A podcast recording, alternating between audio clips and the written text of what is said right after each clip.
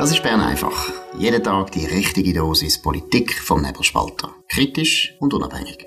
Der Podcast wird gesponsert von Swiss Life, ihrer Partnerin für ein selbstbestimmtes Leben.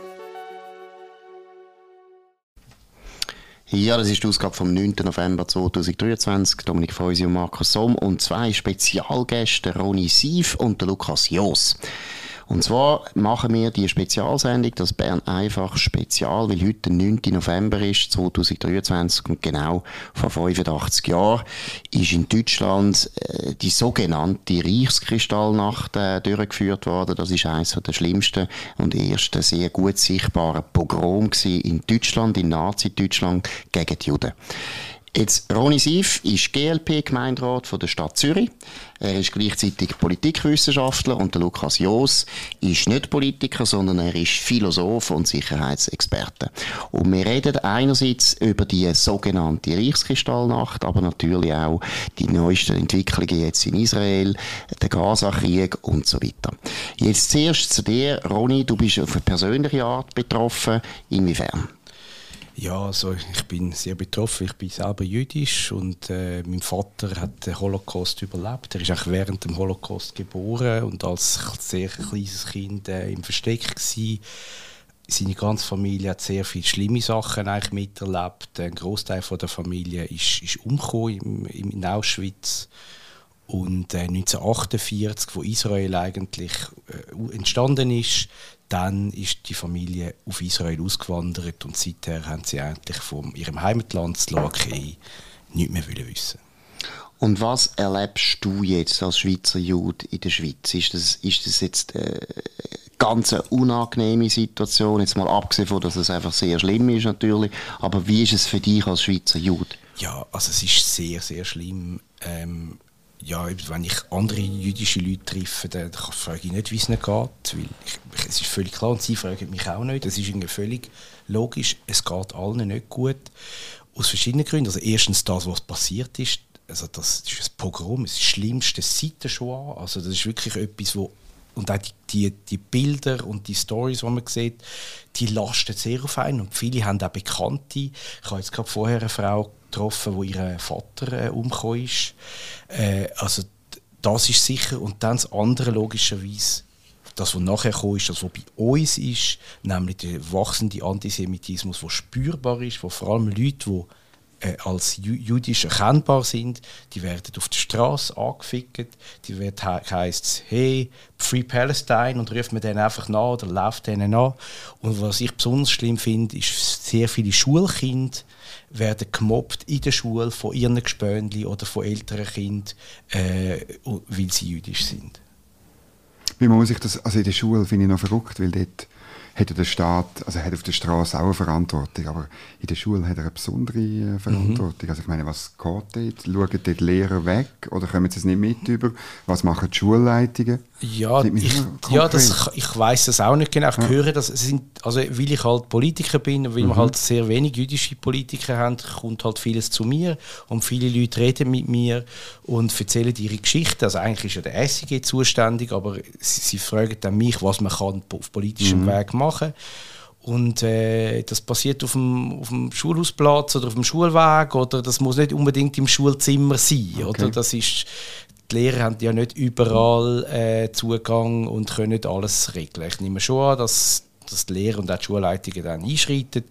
Aber dass es passiert, bis das schon passiert, ist es schon sehr schwierig und für Kinder natürlich auch traumatisierend. Und Täter sind irgendwie äh, Zürcherinnen und Zürcher oder, oder gibt es ein Muster? Sind sie zugewandert? Ich meine, die Bilder aus anderen Städten, die lassen schon darauf schliessen, dass man da äh, in, nach Europa Leute geholt hat, die antisemitisch prägt sind. Ja, also ich weiß nicht auch Details, aber es ist sicher so, dass zugewanderte Leute äh, aus, aus dem Nahen Osten, die das mitbringen, äh, natürlich mit dem Antisemitismus viel mehr aufgewachsen sind. Mhm. Gut, was, was, äh, was ich kann bestätigen, ich kenne eine Lehrerin, die wo, äh, wo Kinder hat in der Klasse, die jüdisch sind und wo ja, wo natürlich erlebt, wie, und wel, unter welchem Druck die sind, die brüllen viel, die erleben auch in der Schule Schlimmes, wirklich Schlimmes. Und also das ist, ich glaube, der Lehrer ist das sehr bekannt.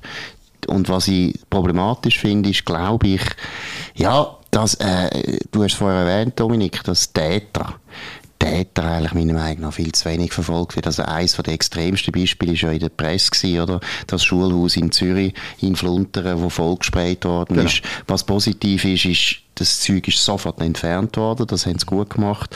Aber letztlich muss ich sagen, da geht vielleicht ein bisschen in dein Thema rein, Lukas. Oder, ich meine, die Täter sollte man einfach fassen und da finde ich Kamera aufstellen. Und das ist ja auch so etwas Birrenweichs, dass wir in der Stadt Zürich, äh, das gibt ja noch die Pseudoliberalen und vor allem natürlich die Linken, die die ganze Zeit sich wehren gegen Kameraüberwachung. Da muss ich jetzt einfach sagen, das ist doch daneben. Ich will, dass die Siechen zur Verantwortung gezogen werden. Die, die absoluten Lausbuben, die Halunken, die Sauhunde, die solche Parolen auf unsere Schulen sprayen. Und da muss ich auch sagen, ja, wenn wir dann herausfinden, dass der Ausländerstatus unklärt ist, raus! Raus mit diesen Sachen. Ich finde, das ist ganz etwas Wichtiges und ich sage es immer in allen diesen Gesprächen, weil man find, ich finde immer, dass die Schweizer Juden so eine blöde Situation hineinkommen. Sie müssen immer über, über das reden, dass sie das bisschen besonders betroffen machen. Uns als Christen oder Pseudochristen, aber wir wissen, was wir meinen, Kulturchristen, kann man ja sagen, ich bin ja nicht gläubig, aber es ist auch uns, dass wir sagen, das wollen wir nicht. Wir wollen nicht, dass die dummen Siechen bei uns Schulen mit antisemitischen Parolen vollsprechen. Lukas, was könnte man da mehr machen? Ähm, also ich glaube, mich beschäftigt vor allem auch eben der Antisemitismus der Tat. Und ich, der Roni hat es gesagt, es steigt extrem an. Du auch, Markus, und ich kann es bestätigen, einfach aus dem Umfeld, äh, anekdotische Evidenz ist vorhanden. Und eben, es sind ja nicht nur Sprayereien, sondern auch bei den Kindern, es, es geht richtig Gewalt, es geht richtig Körpergewalt. Auch nicht nur anrempeln, sondern es ist ein Fall Stadlhofen gegeben, wo dann Füße äh, eingesetzt worden sind. Und man muss einfach ganz klar sagen, wir sind ungefähr da, wo Berlin vielleicht vor fünf Jahren war und Paris vor 10 oder 15 Jahren. Und wir haben eine Tendenz, die genau in die Richtung geht, in die falsche Richtung. Und ähm, bevor man wahrscheinlich über die einzelnen Massnahmen redet, sollte man einfach sagen, es ist Zeit, um eben ernsthaft darüber reden und nicht mehr einfach den Kopf in, in den äh, Sand stecken und sagen, ja, wir müssen jetzt einfach ein bisschen mehr Aufklärung machen und, und so, was bis jetzt alles nicht funktioniert hat, wie man gesehen hat. Das ist das. Ist das. Also ich glaube, das Grundsätzlichste ist wichtig, dass man einfach aufhört mit der Ideologie und sagt, es ist so wichtig, wir lassen uns das nicht gefallen und es kommt gar nicht darauf an, ob wir Christen sind, sondern einfach Gewalt akzeptieren wir nicht. Oder? Also in der liberalen Gesellschaft, wir akzeptieren alles, außer die Leute, die Gewalt als Mittel einsetzen, um was auch immer, Interessen durchsetzen, sich äh, selber verwirklichen. Wir akzeptieren das nicht und wir zeigen die nötige Härte. Das wäre so meine Zentralbotschaft. Ja, und, man soll auch aufhören mit dieser Doppelmoral. Oder? Ich meine, nehmen wir jetzt mal an, es gäbe die Schulhaus, wo man wüsste, da gibt es äh, immer Rempeleien gegen syrische Flüchtlinge. Stell dir vor, was denn los wäre in der Schweiz. Was denn die Medien die ganze Zeit schreiben. Wie viele linke Politiker die würden sagen, das ist islamophob und ist ganz schlimm und so weiter. Das regt mich eben auch auf, oder? Dass die Juden einfach als, fast als etablierte Minderheit äh, auch nicht ernst genommen werden, sondern ja, ja, die sind ja, die sind sich ja gewöhnt. Oder ich weiß auch nicht. Das ist eine, eine Doppelmoral, die mich auch sehr stört. Mhm. Ja, man macht eigentlich seit 10 Jahren oder 15 Jahren, je nach Kanton, macht man so Gewaltprävention. Und ähm, die jetzige Situation ist eine unglaubliche Herausforderung, weil man letztlich in der Gewaltprävention ja höchst selten von Jüdinnen und Juden geredet hat, sondern man hat immer von allen anderen geredet, oder? Weil man genau so ein bisschen, also entweder, ich weiß ja nicht, ob man es bewusst gemacht hat, aber man hat immer andere gemeint. Man hat Ausländer generell gemeint, man hat Italiener gemeint, man hat Kosovaren gemeint, man hat Türken gemeint. Ich habe das, ich habe noch nie gehört, dass man in dem, in dieser Gewaltpräventionsarbeit irgendwie von Juden geredet hat, oder? Und jetzt sind die, ausgerechnet die, auf eine Art betroffen, wo die anderen, glaube ich, noch nie damit zu tun haben. Darum ist es eine unglaubliche Herausforderung. Ja, und es ist eben, es gehört zu dieser ganzen Opferhierarchie, die die Linken ja, genau, aufgebaut haben. Es gibt einfach Opfer, die Opfer sind und es gibt Opfer, die keine Opfer sind. Mhm. Und wie wir auch als alte weiße Männer, wir werden ja nie als Opfer angeschaut, ja. oder? Wir können dreimal verprügelt werden und es kommt niemand auf die Idee, dass wir vielleicht auch mal könnten Opfer sein Und das, denke ich, ist bei den, bei den Juden, ob es jetzt Schweizer sind oder ausländische Juden, genau das Gleiche. Ja, also es gibt ja die postkoloniale und das Critical Whiteness und alle die Thematiken. Und, und es ist eben interessant, dass die Juden dort nie dabei sind. Oder? Wir sind weder weiß, noch sind wir Person of Color, sondern wir sind irgendetwas anderes. Und weil wir irgendwie dort nicht reinpassen, werden wir einfach weggeschupft. Und es hat ja so viel Terroranschläge und Anschläge gegen jüdische Ziele. Und, darum, und, und da, man hat immer das Gefühl, ja, ja, das ist halt wieder eine jüdische Schule gewesen, ist ja wieder ein jüdisches Museum mhm. gewesen, ist ja wieder ein Koscherladen gewesen. Äh, das betrifft mich nicht weniger, oder? Das habe ich irgendwie das Gefühl, dass die Leute das so ein bisschen hinnehmen. Mehr als wenn es äh, etwas anderes wäre. Ja, ja und äh, es ist noch auch deshalb absurd, weil wenn man wenn man dann im Ursprung von dem Antisemitismus im Nahen Osten zulässt, dann ist es eben klar, dass das nicht stimmt, dass es uns, wo nicht Juden sind, nicht betrifft. Es geht dort nicht nur gegen die Juden, es geht auch gegen den Westen generell und die Lebensform mhm. von einer offenen Gesellschaft, wo man eben Juden toleriert, andere Religionen toleriert, wo man äh, letztlich auch, auch, es geht auch gegen die Leistungsgesellschaft, das ist ein Angriff auf alles, was der Westen ausmacht und darum ist es noch absurder, wenn man so ein bisschen jetzt so tut, dass es ja die Gruppe ist. Oder? Wir haben den Nahosten angesprochen. Lukas, der Anschlag, der Überfall, das Massaker von Hamas, wo am 7. Oktober stattgefunden hat in Israel. Wie schätzt du das ein? Was ist eigentlich passiert? Ähm, ich habe mal einen Text dazu geschrieben und das ist sehr mich bedrückt. Man kann schauen, jedes Pogrom ganz einfach seit, seit irgendwie ähm, Mittelalter, es muss einfach Täter Zugriff haben auf die Opfer, es darf keine Grenzen haben zwischen Täter und Opfer und die Opfer müssen sich nicht können wehren. Es sind immer die beiden, sind immer die zwei gleichen Gründe, die müssen erfüllt sein, die Faktoren, dass es überhaupt einen Massenmord geben kann. Und ob es jetzt ein Massenmord Juden ist oder an Nicht-Juden wie im Bataclan, das spielt keine Rolle. Und wir mich besorgt, dass man da einfach, man redet nicht über Grenzen und man redet nicht, wie, wie sich die Leute müssten können wehren. Also man hört in der Schweiz dann jetzt immer wieder, ja, die Polizei muss jetzt einfach mehr schützen und Behörden müssen schauen und die Armee. Ja, also wenn etwas das Massaker zeigt, ist, die israelischen Behörden sind nicht imstande, eine unbewaffnete Bevölkerung zu schützen. Und die, die genug Optimismus haben, zum glauben, dass wenn das die israelische Armee das nicht kann, die Schweizerische Armee und Polizei kann das. Also da, den Optimismus teile ich nicht. Und ich glaube, er ist auch nicht wahnsinnig gut begründet. Das sind, sind halt sehr technische Fakten oder vielleicht auch nicht so, je nach politischer Gesinnung, passt es einem halt nicht so in den Kram.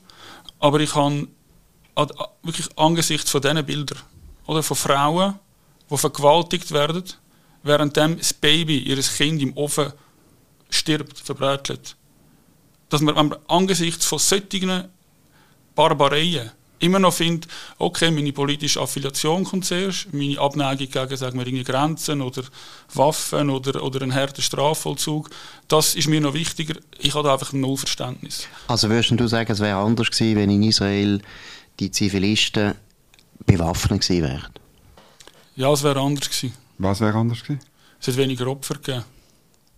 Also es gibt ja wirklich sehr viele Berichte, ähm, auch von Opfern an dem Konzert. Ich habe einen Bericht von einer Frau, wo, die ist also geflüchtet, dann ist sie in so einen ähm, Raketenbunker rein, also weil gegen Raketenbeschuss gemacht worden ist. Dann haben sie den Bunker aufgemacht, Handgranaten reingerührt und sie ist in der vierten Reihe und überlebt.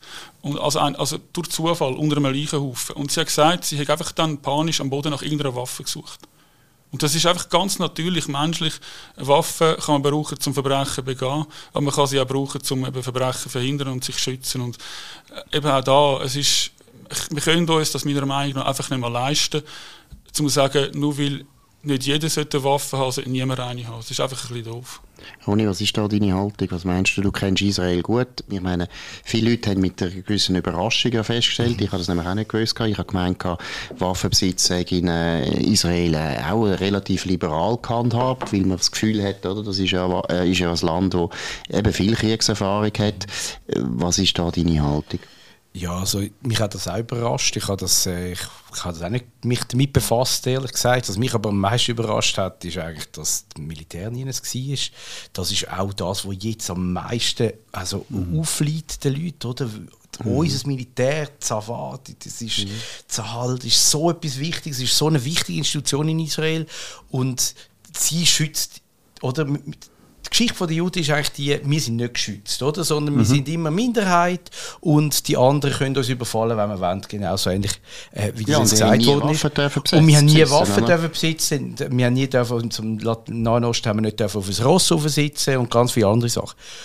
Und jetzt ist eigentlich das Neue ist, wir können uns selber verteidigen, wir haben das sehr gut gemacht. Die israelische Armee ist sehr stark und jetzt ist sie nicht da gewesen. Und das ist, glaube ich, das, äh, traumatisch für ganz, ganz viele Leute. Wo sind wir dann noch sicher, wenn nicht in Israel, wo wir unsere eigene Armee haben, sozusagen? Was hast du das Gefühl, was ist der Grund ist es äh, einfach da, wo wir ja auch erlebt haben, dass wenn man eine Zeit lang halt äh, so einen gewissen, es war ein prekärer Frieden gewesen, den die Israelis jetzt erlebt haben, aber es ist doch sehr viel Wohlstand gewesen. Ich kenne Israel auch gut. Ich meine, es ist ein super Land. Man hat nichts mehr gemerkt von der Gewalt. Es ist eigentlich gut gewesen. Man hat das Gefühl, es ist alles im Griff. Und, und ja, dann haben halt die jungen Leute das Gefühl gehabt, ja, was sollen wir jetzt noch, den hohen Aufwand und so weiter, das Militär, ein bisschen ähnlich, wie es ja im Westen allgemein der Fall ist, auch in Amerika, bei uns ja sowieso.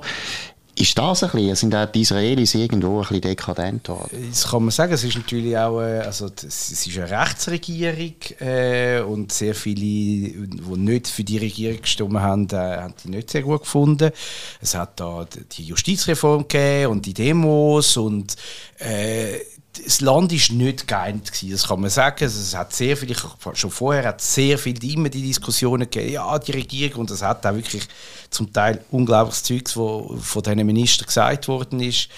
Äh, und durch das hat's, äh, ist das Land so ungeeint gewesen, wie eigentlich noch nie seit 1948, als es gegründet worden ist. Vielleicht, ich weiß es nicht, vielleicht hat das äh, einen Einfluss gehabt, dass man dann nicht bereit war, und dann ist es noch äh, auf, auf, einen, auf so einen Schlag. Und dann hat es noch gegeben, die, die, die Friedensfrieden mit, mit Marokko, mit Sudan, mit, mit Emirat, Bahrain. Und man war vor allem dran, gewesen, mit Saudi-Arabien einen, einen, Frieden zu schließen. Und ist klar, Hamas, die wollen, kein, die wollen keinen Frieden, oder? die wollen Krieg. Und ich habe das Gefühl, wie man immer näher gekommen ist an das, hat man vielleicht, also ich kann das nur von außen beurteilen, die Gefahr in Gaza zu wenig gross angeschaut. Dominik, wir haben schon ein paar Mal darüber geredet, mhm. äh, zuerst, äh, wo der Ukraine-Krieg ausgebrochen ist, jetzt wieder. Was, ist, was sind die Folgen für den Westen, für Westeuropa, am Schluss für die Schweiz? Was hast du das Gefühl, was nimmt man da aus dem raus? Ich habe das Gefühl, breite Bevölkerungsschichten nehmen zur Kenntnis, dass der Westen Gefahr ist, also in Gefahr ist dass das Ende der Geschichte gemäß Fukuyama nicht gekommen ist und dass die Friedensdividende, wo man zwar jetzt, ja, wir haben sie irgendwo durch schon 20, 25 Jahre lang genossen, aber sie ist wahrscheinlich vorbei und, und ich glaube schon, ich merke das auch in Bern, das sind Sachen ins Rutschen gekommen, oder? Wie denn das genau rauskommt und was man dann als Maßnahme beschließt, alles, äh, wie weit man geht, das ist komplett offen. Oder? Da gibt es dann plötzlich finanzpolitische Bedenken und weiß nicht was. Aber vom Grundsatz her ist es schon eine Stimmung, wo sicherheitspolitische Fragen ähm, äh, beim Ukraine-Krieg mehr so ein bisschen Geopolitik und, und, und, und im Ausland. Jetzt aber auch durch, durch, durch das, was jetzt passiert ist in Israel, auch im Inneren, glaube ich, etwas, etwas ins Rutschen kommt. Oder? Und, und wie weit das geht, ob man wirklich dann so weit geht und sagt, okay, ähm, äh, auch, auch die Polizei im Inneren kann nicht äh, all, all fünf Minuten überall sein, oder? Und darum tut man über das Waffenrecht reden, das weiß ich nicht. Du erinnerst dich, wir haben das einmal in einem Bern einfach Spezial ähm, der, der Kandidaten für den Zürcher Ständerat angelegt. Und es ist, die Reaktion ist natürlich schon, ja nein, der Staat hat doch das Gewaltmonopol. Also oder? Regines Auto muss man da schon rausstreichen, oder? Die äh, hat da ja. ein Loblied auf den Staat äh, gesungen, wo man mit einer Freisinnigen noch erstaunlich findet. Ja, ich bin nicht gegen Law and Order, oder? Verstehe mich nicht falsch, aber es ist also schon speziell ist, Der Reflex, der ist wahnsinnig tief verankert. Der, der ist, obwohl er eigentlich, äh, wie, wie alt ist er? Du hast es, glaube Lukas, du hast es neuer angeschaut. Etwa, äh, etwa zwei, seit 20 Jahren ist das nicht mehr denkbar, oder? Das sind die verheerenden 90er Jahre, wo man einfach das Gefühl hat, ja, das brauchen wir alles nicht mehr. Ja, es ist tatsächlich so, gesetzlich ist es und man muss auch noch sagen, die FDP hat sich am allermeisten gegen das äh, faktische Waffentragverbot gewehrt. Äh, hat sogar hat wirklich als, als FDP-Ständerat gegeben, das wirklich wie die Amerikaner die Verfassung sogar schreiben das Recht. Es ist schon eine wahnsinnige ähm, Wende oder eine Entwicklung, die da stattgefunden hat. Aber ich habe auch den Podcast gelesen mit der Regine Sauter und für mich ist es eigentlich noch schlimmer, finde ich, das moralische Problem. Wenn jemand sagt, ja nein, der zurückschießen und so. Ja, die andere Variante ist, die Leute werden abgeschlachtet, sie müssen sich abschlachten lassen. Das haben wir jetzt erlebt. Das, ist, das finde ich, dass, wenn man nach eben so einem Ereignis, nach so Bildern noch sagen kann, ja nein, also ich, ich habe die Variante B lieber, wo wirklich ein Schlachthaus ist. Viele Opfer haben gesagt, von dem Konzertmassaker, es war ein Schlachthaus. Und von mir aus gesehen, es geht tiefer als Waffenrecht. Es geht wirklich, es geht um eine fehlende Unterscheidung zwischen Gewalt und Gegengewalt. Und vielleicht auch wirklich es nicht mehr wahrhaben, dass Zivilisation, die wir ja alle wollen, wir wollen alle, dass Juden homosexuelle Frauen, die 1,55 sind, genau gleich sicher sind wie zwei Meter Männer. Das ist eigentlich von mir aus der erste Grundsatz von einer zivilen oder zivilisatorischen westlichen Ordnung. Und der Grundsatz, die Zivilisation, die basiert an sich schlussendlich auf der Bereitschaft, zum Gewalt ausüben gegen die, die das wollen, äh, über den Haufen werfen. Gut, das ist eben, ich sehe das auch so, es ist auch eine moralische Krise. Das sieht man ganz stark ähm, an den, auch an den Zeitungskommentaren in den Medien teilweise hier im Westen, äh, auch bei Argumentationen von linksgrünen Politikern, oder? Dass man, es, es fehlt wie eine Art moralischer Kompass, um können sagen, was an dem 7. Oktober passiert ist in Israel. Oder man, man man flüchtet sich dann aus, der berühmte erste Tweet von Fabian Molina, man, man macht dann so eine Pseudo-Relativierung und sagt, ja, es gibt ja Tote auf beiden Seiten, oder, und so, und, und, und, und ja, sind denn Kinder in Gaza nicht auch ähm, betroffen von dem und so. Und weil man einfach nicht mehr, man will nicht mehr ja, im alten, im gescheiten moralischen Sinn gut und böse unterscheiden. Es natürlich ist jedes Kind gleich viel wert, aber das Motiv vom Täter spielt bei der moralischen Bewertung einfach immer noch eine Rolle. Und das will man ums Verrecken nicht machen, weil wenn man es würde machen, würde das nämlich Konsequenzen nachziehen und man scheucht die Konsequenzen. Ja, das hast du genau richtig gesagt. Also ich meine wie jetzt auch wieder gleich, ja, und die haben, da sind mehr Leute gestorben und da sind weniger Leute gestorben. Ich meine, faktisch, es war ein Waffenstillstand gewesen. Dann hat Hamas einfach so, unprovoziert, und nicht so wie da der UNO-Generalsekretär gesagt hat, es war unprovoziert gewesen, angegriffen und Männer, Frauen, Kinder abgeschlachtet auf die allerbrutalste Art und Weise. Und dann 240 Leute äh, sind als Geiseln immer noch dort und man weiß, es gibt Massenvergewaltigungen an Frauen, auch an Kindern. Also da sind ganz, ganz schlimme Sachen laufen da und da kann man sich nicht vorstellen, wie es diesen, wie es diesen Leuten geht, die jetzt Geiseln sind. Dass Israel die muss rausholen, ist ja völlig klar. Und dass Hamas, wo logischerweise, man weiß es, menschliche Schutzschilder brauchen, äh, für die ist möglichst viel Tote ist für sie das Beste, was ihnen passieren kann. Und dass die Leute, die gehen, demonstrieren oder die da irgendwie rechnen und aufrechnen, dass sie das nicht verstehen. Was Israel macht, ist eigentlich Gaza befreien. Wie Free Gaza haben wir jetzt gehabt, 15, 17 Jahre lang. Und ja, ist ja, free, oder? Pseudo-free. Genau. Free, free, in ihrem, free in ihrem Sinn, nämlich free, keine Juden, keine Schwule, die Frauen haben nichts zu sagen und äh, Andersdenkende haben nichts zu sagen. Und Leute, die nicht wollen, religiös sind, haben auch nichts zu sagen. Also ich würde noch schnell anschließen, da, was der Dominik gesagt hat, eben einerseits eben die moralische Krise, aber das Zweite, was du auch gesagt hast, Lukas, das ist nämlich wirklich äh, ja, etwas vom Absurdesten oder vom Paradoxesten, dass man alles das, was du gesagt hast, oder, dass jeder, über jetzt schwul ist oder Ausländer, klein oder groß, hässlich oder schön, den gleichen Schutz genießt in unserer Gesellschaft, die gleichen Rechte hat und die gleichen Pflichten. Das ist eine unglaubliche Errungenschaft von der westlichen Zivilisation. Es gibt es nur bei uns. Es gibt es nur bei uns. Es gibt es bei China nicht. Es gibt es in Indien auch nicht. Es gibt es auch zum Teil in Südamerika so nicht. Es gibt es in Afrika sowieso nicht. Und was Schlimme ist am Westen und Zustand vom Westen, ist, dass der Westen selber sich dessen nicht mehr bewusst ist, dass das nicht so normal ist. Und vor allem, wie man das durchsetzt und wie man das schützt.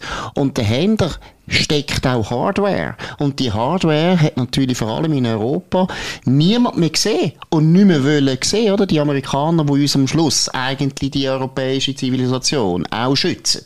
Die sind weit weg und die haben wir sowieso nicht gern und die übertreiben immer. Und es ist ja so die Verlogenheit, dass man eigentlich Produkt von dieser Sicherheit, die da geleistet wird, mit Hardware, am Schluss mit Armeen, mit Panzer, mit Bomben, das Ergebnis hat man dann sehr gern. Aber wie das Ergebnis stand kommt, wird man nicht mehr sehen. Und das Gleiche ist aber genau gleich jetzt bei Israel. Ich meine, es ist vollkommen klar, Sicherheit kannst du nicht anders erreichen, als dass die bösen Täter umbringst. Fertig. Hamas muss zerstört werden, muss vernichtet werden. Im militärischen Sinn. Man kann die Leute auch ins Gefängnis tun. Es geht nicht um das, dass man alle stirbt, dass alle müssen sterben, aber man muss sie vernichten. Und das ist etwas, was der Westen gar nicht mehr gern gehört. Wo man das Gefühl hat, ja, nein, nein, wir können eben, wir haben ja die UNO, die UNO schaut ja, dass wir da Menschenrechte haben. Dabei, Menschenrechte, nein, die gibt's nur in unseren westlichen Demokratien und am Schluss vom Tag müssen Armeen und, oder Polizei auch die Menschenrechte schützen. Ja, also das, ist, das ist völlig klar. Also wir, also das ist, aber vielleicht geht jetzt auch ein Ruck durch, durch Gesellschaft und dass sie merken, hey, das ist nicht selbstverständlich. In Israel ist es selbstverständlich. In Israel haben alle das gleiche Recht. Und bei der Hamas nicht. Und ähm, wenn die, die, die Leute, die für die Hamas sind, äh, wenn die stärker werden oder wenn das Gedankengut oder die Ideologie stärker wird, dass das einen Einfluss hat für uns und nicht nur eben für die Juden. Die Juden sind immer die Ersten. Die Juden, man sagt ja da, der Canary in the Coal Mine, äh, der Erste, der drankommt, sind immer die Juden. Aber die anderen kommen dann auch dran, weil das ist ja nicht nur, es geht nicht immer nur gegen die Juden. Und darum ist es halt sehr wichtig, dass die Juden nicht da allein dastehen, sondern dass die anderen, die, frei, die gerne Freiheit haben, und ich glaube, das ist jetzt die ganz, ganz große Masse, die ganz große Mehrheit da in der Schweiz und in Europa, dass die zusammenstehen und sagen, hey, wir wollen mhm. das schützen, wir wollen nicht jede, jede Religion, jede äh, sexuell, whatever, alle müssen sicher können sein und alle haben die gleichen Rechte. Es braucht jetzt einfach meiner Ansicht einen Antisemitismus der Tat. Also ich, mir langt es nicht, wir haben das zwar lobend erwähnt, dass die Schweiz so eine Deklaration von den Amerikanern unterzeichnet hat, äh, ähm, vorgestern glaube ich. Aber der Tatbeweis wäre, hm, ich sehe vor allem zwei Sachen, dass man ähm, die Unterstützung für so palästinensische und teilweise sogar israelische NGOs einstellt, wo das Klima, wo der Antisemitismus dort in der Region ähm, letztlich ähm, gewachsen und, und offensichtlich gedeiht, Trockenheit. Also das muss wirklich, man muss, jetzt, muss am, am besten wirklich ganz aufhören, NGOs dort finanzieren. Man kann dann vielleicht wieder anfangen nach, nach äh, intensiver Prüfung. Und das Zweite muss man halt schon noch sagen, auch, auch weil du, du noch und der Herr Gutierrez mhm. erwähnt hast, oder es geht eigentlich nicht, dass wir Deklarationen ähm, äh, gegen den Antisemitismus unterzeichnen und gleichzeitig die UNRWA mit ihren antisemitischen Schulbüchern, ihren antisemitischen Lehrern, ihren Sommerlager, wo kleine Kinder Terror gegen Juden üben, finanziell äh, äh, zahlen. Das geht einfach nicht zusammen. Man kann nicht schöne Worte machen und dann das, das Gegenteil finanzieren. Ja, also bin ich völlig einverstanden. Also das ist äh, mit UNRWA, das ist, das ist ja der allerbeste Satz in der Geschichte von Gassis äh, Bundesrat ist gewesen, dass er gesagt hat, UNRWA ist Teil vom Problem und nicht ein Teil von der Lösung. Das hat, da hat er auch wirklich Punktlandung gemacht. Und äh, leider tun wir weiterhin die UNRWA jedes Jahr mit 20 Millionen finanzieren, obwohl das schon seit 10 Jahren oder über 10 Jahren weiß man, dass die den Antisemitismus diesen Kindern lehren, die jetzt in Gaza sind und, und rundum in die anderen Ländern. Und der Antisemitismus ist einer von der Wurzeln, von der Ursprung von dem ganzen Konflikt, den wir haben dort im Nahen Osten. Also die tun das immer wieder neu, von neuem aufleben lassen. Und die UNRWA braucht jetzt wirklich eine totale Reform. Von mir aus könnte man sie ja ganz auflösen, abschaffen auflösen, und UNHCR dort übernehmen. Auflösen, auflösen, das braucht es eigentlich nicht. Aber es geht eben schon weiter und da bin ich, bin ich nicht sicher, ob man das in absehbarer Zeit schaffen oder Ich meine, es geht schon um den westlichen Selbsthass, wo man muss mhm. diskutieren und wo man einfach muss, ich meine, ihr alle wissen, wie das in der Schule läuft, ihr habt äh, zum Teil ja auch selber Kinder in der Schule. Ich meine, das ist einfach wahnsinnig, was unsere Kinder heute lernen, was der Westen alles falsch macht auf dieser Welt und für was für Verbrechen und was für ein Elend immer der Westen, Westen, Westen die Schuld ist.